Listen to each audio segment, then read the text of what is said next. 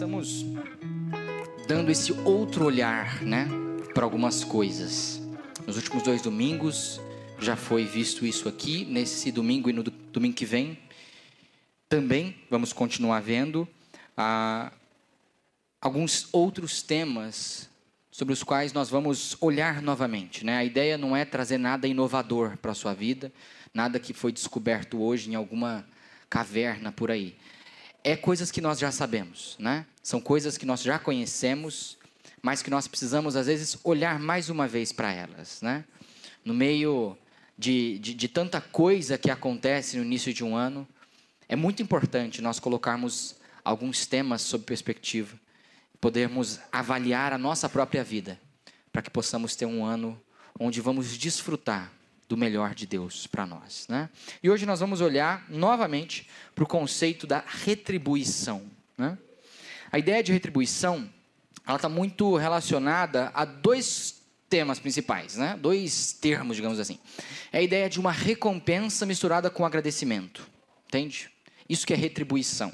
Né? Então, retribuir é fazer algo a alguém que já fez algo por você. Simples assim. Né? Isso que é retribuição. E nós vamos olhar mais uma vez, nesse início de ano agora, considerando a forma como nós retribuímos. Né? Como que nós temos retribuído? E qual é a forma que nós devemos retribuir? A resposta para isso, é o que nós vamos olhar hoje, que a forma da nossa retribuição deve ser uma retribuição generosa, eu gostaria de dizer. Essa é a melhor forma de se retribuir. Retribuir generosamente. Né? Se nós queremos ter um novo olhar sobre a retribuição, um outro olhar para a retribuição, nós precisamos considerar a generosidade nas nossas vidas. Por isso que pedi para você abrir em Lucas 6 e dar uma olhadinha agora no começo, lá no versículo 38. Nós vamos hoje percorrer um pouco esse capítulo, mas vamos começar olhando para o versículo 38, Lucas 6, 38. É o texto que também está projetado aqui na nova medida atualizada, que diz assim: Deem e lhe será dado. Boa medida, prensada, sacudida e transbordante será dada a vocês. Porque com a medida com que tiverem medido, vocês serão medidos também. Amém? Amém. Esse texto claramente fala sobre generosidade. E quando nós falamos de uma retribuição e a forma como ela deve ser, uma retribuição generosa, nós temos que falar sobre a generosidade. Só que quando a gente entra no tópico da generosidade, existem alguns obstáculos que talvez muitos de nós tenhamos para olhar para a generosidade. Às vezes a gente acaba deixando passar da nossa cabeça ou pensando a, a, que não devemos focar tanto nisso. Existem alguns obstáculos na nossa mente às vezes. E eu quero trazer para vocês quais são, ó, dois obstáculos que normalmente a gente enfrenta. Primeiro é pensar que generosidade é um dom inerente. Alguns de nós podem pensar isso, que generosidade é um dom que ou se tem ou se não tem, né? Ou não se tem, fica melhor dizer, né? Então, generosidade é um dom inerente? Não, né? Claro que existem algumas pessoas que tendem a ser mais generosas que outras, mas generosidade é algo que pode e deve ser desenvolvido por cada um de nós. Então não é inerente, não é ou você tem ou você não tem. Se você tem, glória a Deus por isso. Se você não tem, se você não se enxerga como uma pessoa generosa, você pode trabalhar algumas coisas na sua vida e trilhar um caminho que vai fazer de você uma pessoa muito mais generosa. Esse é um obstáculo. Às vezes a gente pensa que assim, eu não sou generoso, eu estou bem com isso, né? Tem pessoas que são e é para isso que elas são, para suprir a minha falta. Não. Generosidade deve e pode ser desenvolvida por todos nós, né? Um outro obstáculo é a gente pensar que para ser generoso é preciso ser rico, né? Às vezes pensa isso. O dia em que eu tiver muito, aí sim eu vou ser generoso. O dia em que estiver sobrando nos meus celeiros, aí sim eu vou ser uma pessoa generosa. Mas isso já é um erro, porque generosidade em si não está relacionada ao quanto se tem, mas sim a como se faz as coisas. Né? Generosidade não diz somente respeito ao dinheiro que se tem, às propriedades e posses que uma pessoa tem. Não é isso. É tudo que você faz pode ser permeado por generosidade. Tudo. Tudo, tudo, tudo. Qualquer ação, qualquer a, a coisa que você possa fazer por alguém pode ser permeado pela generosidade. Então, não. Para ser generoso é preciso ser rico? Não. Não é preciso ser rico. Nós temos que passar por esses obstáculos e encarar a generosidade como algo que nós podemos trabalhar e devemos trabalhar nas nossas vidas. Aí nós vamos conseguir caminhar e trilhar um caminho que nos leva à generosidade, que nos leva a uma retribuição generosa. Pessoas que retribuem generosamente. Né? Então, agora nos resta a pergunta: como ser uma pessoa generosa? Como ser uma pessoa que retribui generosamente ao próximo, aqueles que estão ao nosso redor? Como retribuir generosamente aqueles que já nos fizeram algum bem, que já nos deram alguma coisa, né? Para isso nós precisamos trilhar o que eu quero chamar de o caminho da generosidade. Existe o caminho de uma retribuição generosa, de uma vida marcada pela generosidade. É esse caminho que nós vamos trilhar hoje aqui, que nós encontramos, inclusive, naquilo que Jesus está dizendo por todo o capítulo 6. Então, onde começa o caminho da generosidade? Ele começa com a motivação. A motivação é o início dessa jornada. Se você quer ser uma pessoa generosa, em primeiro lugar, você precisa olhar para a motivação que você tem a isso. Muitas vezes não somos generosos porque nada nos motiva, né? porque não tem nada nos impulsionando a generosidade. Qual deve ser então a motivação? A motivação da generosidade deve ser o amor. Se nós queremos ser pessoas generosas e queremos desenvolver em nossas vidas uma retribuição generosa, nós precisamos entender e viver em amor. Nós conseguimos olhar aqui para toda essa pregação de Jesus no trecho do, de Lucas 6, lá do versículo 27 até o versículo 42, que Jesus ele está ensinando aos seus ouvintes sobre relacionamentos. Relacionamentos interpessoais. Como que as pessoas devem se relacionar. E ele fala de coisas pertinentes a esses relacionamentos. Né? Por isso que os principais temas desde o versículo 27 até o verso 42 de Lucas 6, são fazer o bem ao próximo, né? seja ele seu amigo ou seu inimigo. Também ele fala sobre não julgar o próximo, sobre oferecer a outra face quando alguém te dá um tapa ou um soco, sobre doar aos que precisam. Isso tudo é, são coisas pertinentes à área dos relacionamentos, né? a como as pessoas se relacionam. Né? Aquilo que você faz para o outro, como você vê o outro, julgar ou não julgar o outro, como perdoar ou não perdoar, revidar ou não revidar, é tudo coisas sobre os nossos relacionamentos, né? São temas que estão dentro da esfera dos relacionamentos interpessoais. Então Jesus queria ensinar para os discípulos a forma como eles deveriam se relacionar uns com os outros, né? Só que aqui, olhando para essas exortações de Jesus, a gente se questiona e talvez os discípulos se questionaram também. Talvez eles se perguntaram: por quê? Ou como?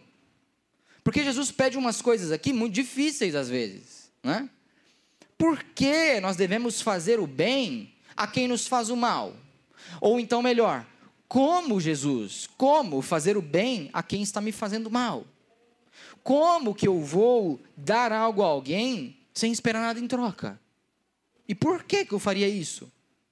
Como que eu vou a, a, dar a outra face a uma pessoa que só me prejudica?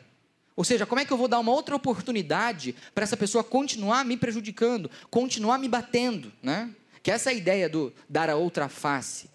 Quando fala de dar um tapa, não é um tapinha, né? É um tapão, né? É um soco, é um murro, como se fosse um murro no queixo. Tomou um murro no queixo, vira, se ele quiser, ele dá o outro, entendeu? Como fazer isso?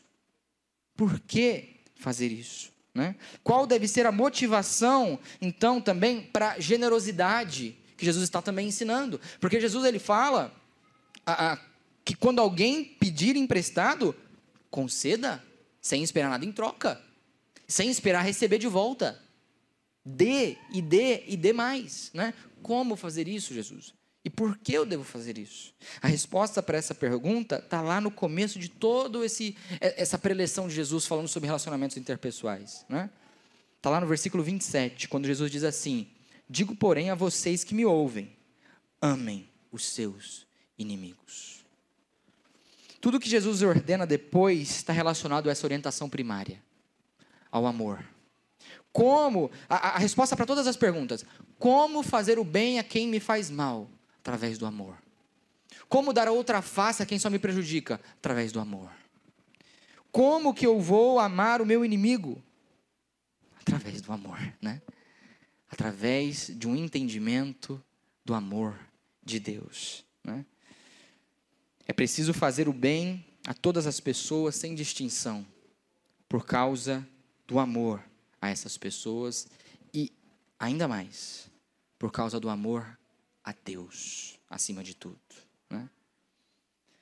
E a generosidade não fica fora.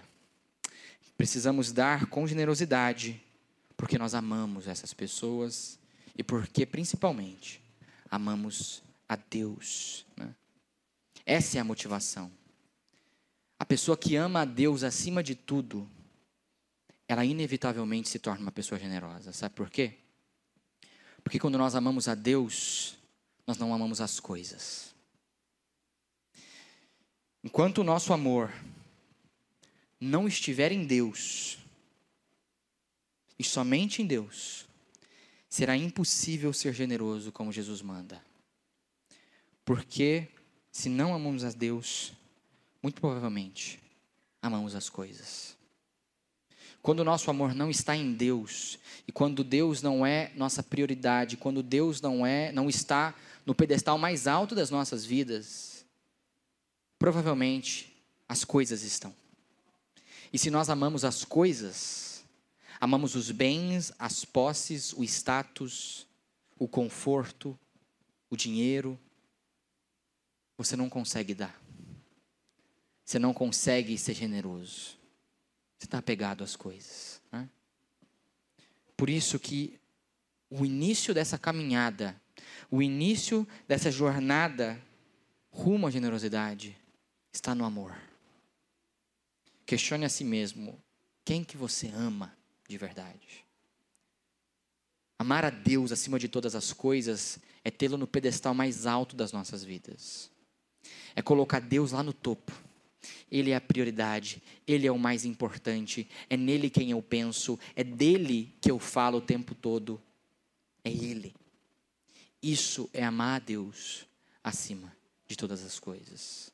E enquanto nós não estivermos praticando esse amor, nós não vamos conseguir ser pessoas generosas. Porque nós vamos estar apegados às coisas. Por isso, ame a Deus você amando a Deus acima de tudo, você vai conseguir amar o próximo. E aí você consegue se tornar uma pessoa generosa verdadeiramente. A motivação deve ser o amor. Em segundo lugar, nessa caminhada, é a direção. Você tem uma motivação, você tem algo que te tira do lugar, mas para onde você vai? Qual é a direção que você tem que seguir? Né? A direção é o altruísmo. Essa que é a direção. Se nós queremos desenvolver uma retribuição generosa em nossas vidas, nós precisamos entender e praticar coisas altruístas. Entender o altruísmo e ter práticas altruístas. Né?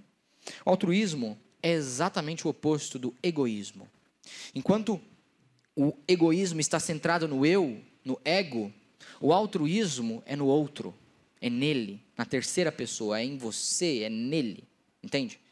Isso que é altruísmo. Algumas definições para altruísmo vão ser que altruísmo ele é ausência de egoísmo, é uma abnegação.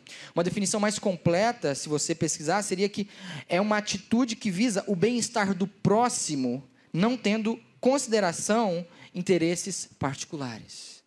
Não levando em consideração o interesse próprio, entende? Isso que é altruísmo. Então é mais do que pensar no outro. É pensar no outro em detrimento de si mesmo. Isso é ser altruísta.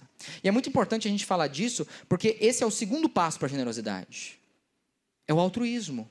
E ser generoso, então, implica em pensar no benefício do próximo somente, não no que você pode ganhar com essa generosidade, no que você pode ganhar com esse ato generoso. Aí a generosidade morre, entende? Tem que estar focado no outro. Jesus ele fala isso de maneira muito clara, no versículo 35. Quando ele diz assim: Vocês, porém, amem os seus inimigos, façam o bem e emprestem, sem esperar nada em troca. Aí aqui a gente tem que, ó, para aqui. Olha para o que Jesus está falando. Porque se você continuar o versículo, você vai falar assim: não, mas está falando de alguma coisa em troca. Não. Olha primeiro para a primeira parte. Jesus está falando com clareza, sem esperar nada em troca. Ponto. Ok? Aí Jesus vai falar sobre o que, que Deus pensa disso. O que, que Deus pensa de quem age assim e está focado nisso? Uma pessoa que a, a, a faz o bem, empresta aos outros sem esperar nada em troca. Vocês terão uma grande recompensa, serão filhos do Altíssimo, porque Ele é bondoso até para os ingratos e maus. Isso é, é como Deus vê essa generosidade. O nosso coração não precisa estar preso a isso. Nossos olhos não precisam estar focados nisso. Vou ser generoso porque eu vou ter grande recompensa. Não. Nós precisamos ser generosos de maneira altruísta. Nós precisamos ter práticas em tudo aquilo que nós fazemos, nessa esfera de relacionamentos, aquilo que nós fazemos uns para os outros, nós precisamos ser altruístas. Isso é, pensar somente no outro. Não pensar, ai, com isso eu ganho isso, isso e isso. Não. Porque aí já não é generosidade aí já tem um pouco de egoísmo nisso. Não é altruísmo de fato. E se isso for feito de maneira verdadeira, né? Aí é a forma como Deus olha. Deus é bondoso, até para os ingratos e maus. Quem dirá para os generosos? Entende? É assim que nós devemos olhar para aquilo que Jesus está falando. Né? Jesus ele fala de maneira muito clara que nós não devemos olhar para a recompensa, e sim olhar para a necessidade e fazer generosamente aquilo que nós nos propomos a fazer. Né? Sabe por quê? Porque generosidade é diferente de um investimento. Ser generoso não é investimento que nós podemos fazer. Porque quando nós investimos, nós esperamos algum retorno. Isso que é investimento, né? Se você faz algum investimento sem esperar nada em troca, você é um péssimo investidor. Porque investimento é isso. Você investe, você quer receber alguma coisa, você quer um juro, você quer algo com isso. Né? Visa esse enriquecimento, investimento. Mas nós não podemos confundir investimento com generosidade. Né? Generosidade não visa nada para si, visa o próximo. Tanto faz se eu acabar perdendo, isso é generosidade, porque é pensar somente no outro. Né?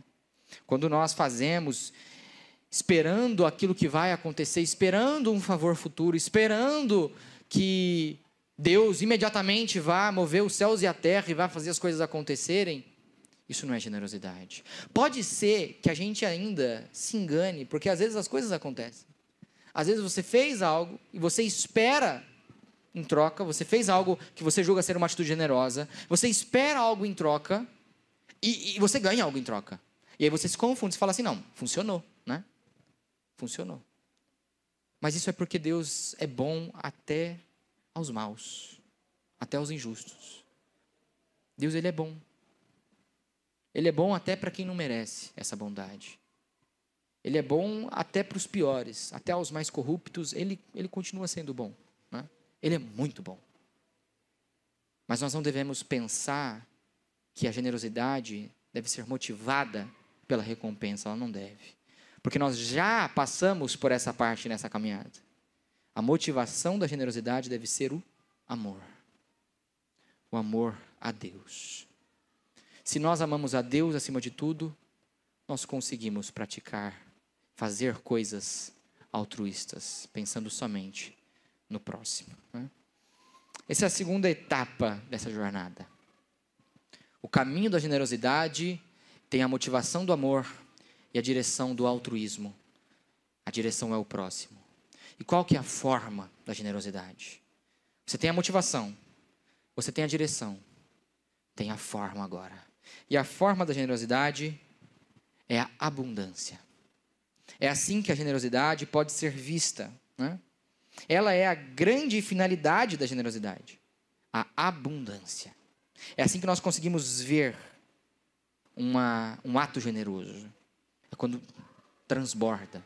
É algo abundante. Né? E o principal versículo que vai, fazer, vai falar sobre isso é o primeiro que nós lemos. Lá o versículo 38. Que diz assim: Deem e lhe será dado.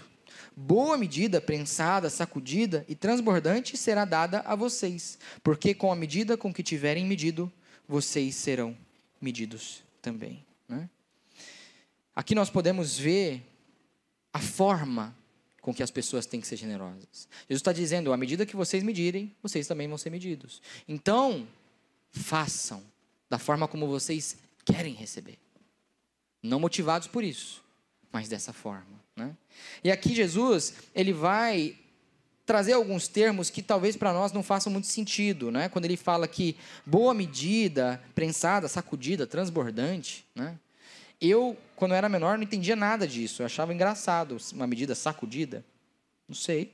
Tem outras versões que vão dizer que é uma boa medida recalcada, sacudida, transbordante. O que, são essas coisas, né? O que, que significam essas palavras? Essas palavras são do contexto da época, né? Pessoas que mediam muitos grãos. Ao se vender e dar grãos uns aos outros, eles tinham que medir, eles não tinham balanças tão desenvolvidas quanto as nossas. Né? Então era mais fácil só medir. Pega um saco que é do mesmo tamanho, coloca ele e to. Essa é a medida. Né? Jesus está falando a respeito disso, desse contexto. Quando você dá, vamos supor naquele tempo, quando você dá um saco de grãos para alguém, você não sabe o peso dele. Não, aqui tem um saco com 10 quilos. Não, não sei. É o saco cheio. Mas você pode só encher esse saco e dar para alguém. Isso é uma coisa. Você pode também encher esse saco, aí você sacode esse saco, porque aí tudo se assenta lá dentro. E você ganha um espacinho. Aí você coloca mais, comprime, faz assim, tá, tá. E aí você coloca mais um pouquinho até ficar um negócio assim, transbordando. A pessoa pega, ela se suja inteira. Essa é uma outra forma de fazer. Essa segunda forma é a forma generosa. Né? Percebe? Dos dois jeitos, você está dando um saco de grãos para alguém. Mas a generosidade está na forma abundante de se fazer. Né? Eu queria trazer para você uma definição de generosidade, que é a seguinte: generosidade é superar a expectativa naquilo que você se propõe a fazer. Né? Generosidade não é você comparar o que o outro está fazendo e falar, vou superar isso. Isso não é generosidade. Isso é muito egoísmo da sua parte, da nossa parte. Porque nós estamos pensando no status, nós estamos pensando em uma corrida, nós estamos pensando em superar o outro. Isso não é generosidade. Isso é pensar em si. Né? Respinga no outro, respinga, o outro ganha alguma coisa? Ganha. Mas você está pensando em você, está pensando em você ser o melhor, em você superar. Isso não é generosidade. Generosidade é superar a sua expectativa naquilo que você se propôs a fazer.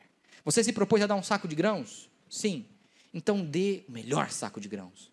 Comprime esse negócio aí, faz caber mais, faz, coloca mais, comprime, chuta, pá, remenda se preciso, coloca um outro saco para o que tiver caindo ficar no outro saco. Você entendeu?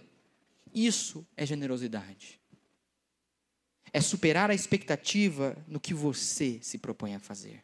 E olhando assim, generosidade permeia todas as áreas da nossa vida desde a retribuição até qualquer outra coisa que nós vamos fazer. Porque tudo que você se propõe a fazer pode ser melhorado pela generosidade. Não existe nada, nada que não possa ser melhorado pela generosidade. Então, supere a expectativa. Naquilo que você se propôs a fazer. E não é uma, uma expectativa que os outros colocam. Não, é o que, que você está se propondo a fazer. Quanto você está se propondo a dar? Em quais áreas você está se propondo a servir? Né? Em, em que coisas você se propõe a ir? Quais atividades você se propõe a fazer e organizar? É você quem se propõe. Você que olha e fala assim: olha, eu posso fazer isso, isso e isso. Generosidade é superar a tua expectativa nisso. Supera, eu ia fazer assim, mas eu vou melhorar eu vou fazer outra coisa, eu vou fazer um negócio melhor, né? Isso é generosidade. Perceba que é uma coisa nossa, uma coisa do nosso coração. É você olhar para si mesmo e pensar: dá para ficar melhor? Posso fazer mais? Se sim, vou fazer. Essa é a verdadeira generosidade. Né? Então, concluindo, por todas essas coisas e por todo esse caminho que é repleto de motivação, de direção e de forma, né? retribua com amor, retribua com altruísmo, retribua com abundância.